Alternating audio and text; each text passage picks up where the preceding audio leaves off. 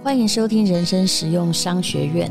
过完年，我觉得我有必要来讲这一课，也就是怎么样面对跟上一代的冲突，可以不要闹翻。很遗憾的，这也是我最近才学会的一种技巧。我年轻的时候可冲呢，动不动呢就跟上一代冲了起来。我会觉得你怎么这么不了解我？你怎么这么蛮横不讲理？那相信呢，我的母亲啊，我的父母也会觉得说你这个人完全不可理喻，怎么都只想到你自己呢？好。有个朋友呢，他就是二代。其实我二代的朋友非常多了，都有类似同样的问题。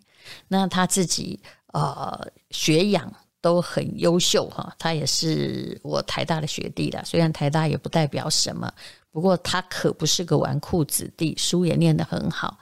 那虽然挂名公司的负责人，可是呢，呃，不管他其实年纪也不小了，还是没有实权。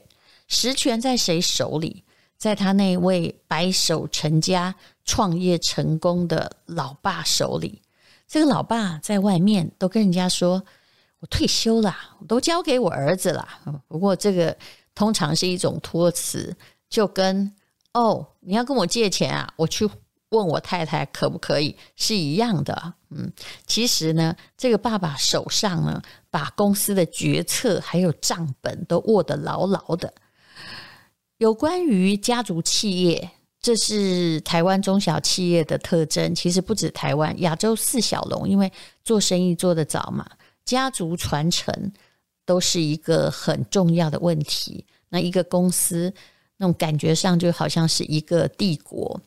以前的皇帝也会遇到这样子的问题，嗯、呃，比如说啦，这唐玄宗的爸爸睿宗。虽然好像早早哈就自己变成太上皇，把位置给皇帝，事实上哇，他的干预还真的多到不行，多到他连儿子当了皇帝，他都想啊，这个历史上呢可以读出来，他竟然想要派这个皇帝儿子哈去西北那边走一走，那。呃，是由太上皇下命令叫皇帝去走一走，然后唐玄宗心里就想，你一定是想要趁我去走一走的时候把我干掉，因为那个时候唐睿宗呢还是蛮听太平公主的话，后来他又发动了。一场政变把太平公主干掉了。好，这个历史哈，我就不用讲太久。但是我觉得历史都一直在重演，就是爸爸好像退休了，也表明退休了，但事实上很多权力还抓着不放。那这个太平公主，我相信每一家家族企业也有，就是你们家里的老臣。他同时在你爸爸的时候也是个王公贵族，那看你这个年轻人也是看得很不顺眼，一直呢想要把老的搬出来管你。我今天嗯，其实讲的也不只是家族企业，而是上一代跟下一代的关系哦。好，那么就说到了我这位念过 MBA 的学弟想要变革吧，那很多的工厂。这十年来遇到的问题就是数据化，他要让公司跟工厂合乎现代化管理规则，然后还要有绩效评估啊，什么东西都要有表格 SOP，要有逻辑，连客户服务也希望纳入一个正轨。可是呢，不管他想做什么，老爸总是把他挡得死死的，甚至有些时候生起气来。不惜在老臣的面前批评说：“哎呀，我的儿子还早呢，不成气候呢。”啊，那么这个是家族企业的冲突，但是我们一般人的家庭也有类似的冲突。最近我有一个当老师的友人啊，他儿子大学毕业之后在新媒体工作，其实做得很不错，可是他老是批评儿子不务正业，叫儿子跟他一样一定要拿政府的薪水。其实拿政府的薪水有什么好呢？啊？现在也不是每一个政府都不会倒，那他一直要儿子考公务员，儿子就不是那种可以当公务员的料啊，他就是一个，呃，有时候 DNA 突变，儿子也可能是一个充满艺术天才的人，他就是没有办法跟他的爸爸妈妈一样嘛。那他多念了几句，儿子就很有骨气的搬出去，又把自己气个半死。有些时候发现你旁边年纪跟你差不多大的人都变成了固执的老人，也不知道该怎么说。虽然呢，现在的上一代已经比以前开明很多了，可是新旧冲突还是层出不穷。比如说这次的疫情吧，肯定是一只不祥的黑天鹅，可是其实它也给了一些创新的第二代帮了点忙，甚至帮了大忙，因为好像过去的运作方式在这一夕间遇到了挑战。如果你没有开始做网络，或者是嗯，没有除了传统的销售管道之外，没有别的销售管道的话，那通常前一两个月都死得很惨了。不少的传统商店还有餐厅啊，第二代很早就想要做网络销售了，可是上一代一直说我假霸的网腰哦哈，然后疫情之后呢，实体商店没有客人上门了，那呃，如果他们下一代有做了小小的线上生意，或者是啊、有跟网红联手销售的话，生意反而很好。那所以呢，疫情反而使上一代愿意转向，愿意对下一代的新想法投入一些资金啊，给他们一点运作的空间了。有的时候也不要说生意模式的改变呢。我有一位传统企业就是销售部门的朋友，他们是做运动器材的，他说光是。运动器材自己的店铺老老旧旧，非常传统，没有装潢。他想要稍微哈装潢一个角落，放一下他自己引进的新产品。哇，那个爸爸妈妈就一起来觉得他很不孝，干嘛还没赚到钱就要花钱呢？后来是因为哎那个角落客人觉得还不错，哎他卖的商品也得到了好评，才慢慢的被认可。上一代受幼于很多的过去经验呢，其实也是由于教育，还有后来他们也慢慢没有接受新知的关系，对于未来的确没有下一代那么有想象力，常常也不承认自己是在固步自封，只觉得小孩无知，从不认为自己顽固。那么面对新旧冲突，怎么样不闹翻呢？因为家人闹翻很难过啊。而且通常上一代都还比下一代固执。如果是企业的话，现在企业有一个叫做 MVP 的创新创业理论呢，这解释起来有点麻烦。这 MVP 并不是指那个最有价值的球员呢，它是指哈最小可行性的方式，就好像我刚刚说的。卖运动器材的局部改变一点装潢，他不是改全部哦，改全部他爸妈才不肯出钱。把某一个部分改了哈，把他的新产品放上去，诶，发现那个部分销售还不错，那么爸妈就可以慢慢接受。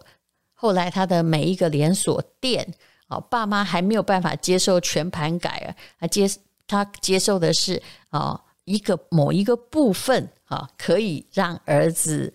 慢慢的进行，然后啊、当然这个第二代不能够着急哦，他必须用一次用又一次的小成功来扩大他的创新的领域啊。那也就是我说的 MVP 啊，就是最小量的可行性的创新的产品，用小额度的。东西来投入市场来测试，万一不成功，也不会让大家反目或家族破产，顶多就被上一代骂一下嘛。那如果你成功了，你就可以慢慢赢得上一代的信心和主导权。好，那如果是家庭的情绪问题呢？其实这个更麻烦。上一代是很难自我改变的，有时候你一直对别人抱怨说上一代不了解你。其实那是因为你心里还期待着他们改变，怎么有可能嘛？呃，你你要改变你生的人都不容易了，何况你要改变这个生你的人，他活得比你久啊，他有他不改变的原因啊。那么上一代很难改变，可是下一代是可以有技巧。这个技巧不一定是改变上一代，有时候是改变你的想法，至少让你活得舒服一点。我最近常常提到有一位博士叫林赛吉普森的书哦，这本书卖得不太好了。我希望我讲了之后卖得好一点，大概一年多前出的吧。如果父母情绪不成熟，那他教下一代哈，呃，如何接受爸妈有这样感受的权利，但是坚决留住自己的目标。也就是说，上一代你不要改变他，他有权利有那个想法，好吗？他有权利那么顽固，但是我有权利做我想做的事情。他的解决技巧很多了，那本书非常的厚。那我把它浓缩一下哈，大概就归纳五个技巧，同时也是给下一代很好的心理说服。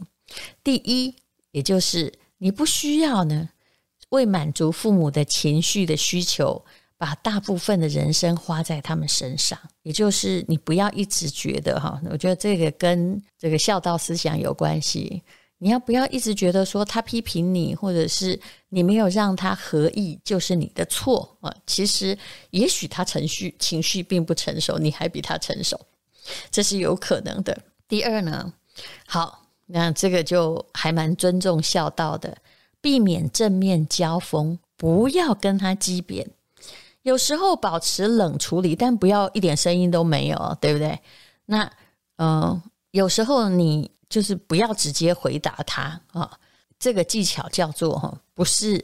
如果你现在在打棒球，想象一下啊，投手打过来，如果是坏球，你其实可以不要打；投过来是好球，你再打。那不然，如果好球三球你不打，你也可能会被三振出局。坏球每一球都打啊，那你也是 白打了。嗯，有一个技巧很好，叫做。我现在没有办法直接回应他讲的问题，让你很棘手啊。比如说啊，为什么你跟女朋友分手了？你不要觉得说你是哪壶不开提哪壶，你干脆就跟他说，我现在没有办法直接回应你。然后哎，冷冷冷处理一下，但是你也讲话啦，然后想办法先闪开。他们其实也还是会明白啊，自己说了过分的话。好，那接下来的第三点是，这个技巧要高超一点，可以改聊别的话题，表示对他们其实很关心哦。他问你，你你跟那个女朋友如何了，或男朋友如何了？那也许你不要太呛的说，那你跟你，那你你跟我妈如何了？哦，其实不要哈啊，你可能要跟他说，哎，你的这个头发颜色改啦，哎，你最近染发。精神很好哦，诶，虽然他哪壶不开提哪壶，你故意去提另外一壶，我想他其实就会知道你并不愿意回答他说的这个问题，在强颜欢笑。有些父母只是想受到重视，才会为反对而反对。他说出那些很难听的话或故意刺人的话，其实是他想被你看到呀。第四，对于喜欢主宰或侮辱人的上一代。有些人的人格已经到达会对别人产生阴影的地步，那请你保持距离。如果你感觉自己被耗尽或者是困住，那就想办法溜走。就好像有一部日剧哦，它原来的剧名叫做，好像叫《逃走虽然可耻，但是有用》。有时候为什么不用一下这个逃走的技巧呢？啊，你呃过年的时候。如果回家遇到啊，这个你的上一代，你真的很不想面对，那你不如就在家里哈开一个捡红点或者是喜巴拉的赌局好了，那冲淡一下气氛啊。运用的道理在人，或者赶快年夜饭吃一吃就去拜年。有人很会用哦，呃，小孩，因为小孩本身根本不知道上一代跟上上一代到底有什么样的冲突。这也是一个挺好的技巧啦。不过，哎呀，小孩真是常常被利用啊，呵呵，来解决父母跟祖父母的冲突。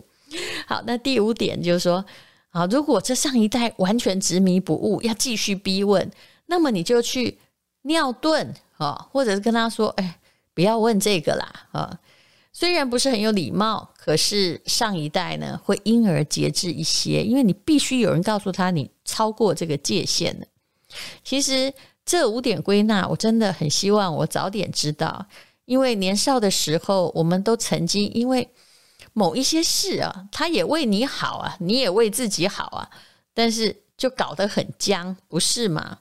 那因为大家都没有处理的技巧，他情绪也不成熟，你当时也还没机会成熟，你也不是一定要顺他们呀，顺他们常常会扭曲自己，但是呢，啊，为了叛逆而闹翻，搞得不如不见，那也是一件很可惜的事情。时代一直在改变，疫情后的三个月的变化，真的是超过过去的三十年。上一代的反省是必要的。那最好的啊，给上一代代的规劝是：我已经变成上一代的了哈。呃，我我的这个好几个同学哦，都已经变成人家祖父母了呢。嗯，其实给我们这一代很好的劝告是：你的孩子只是想法不同，并没有要故意哦顶撞你的意思。其实，如果你真的不懂他的世界，那你就少管一点。明明他就是个好孩子，又没去吸毒，也没犯罪，也没放火，不然哦，你你就去搞懂啊，去搞懂他的世界，搞懂他的新媒体啊。人生过了一半之后，我其实有在反省，尽量避免自己说话之中有啊，现在的年轻人呐这样的感叹。为什么呢？因为这句话隐含着一种优越感，意味着新旧冲突，意味着我们之间有鸿沟，当然更意味着年轻人在那头，而我们在顽固老人的这一头。好，以上就是避免跟上一代冲突的技巧，不管在家族企业之中，或者是在家庭的沟通之中，我觉得都很有用处。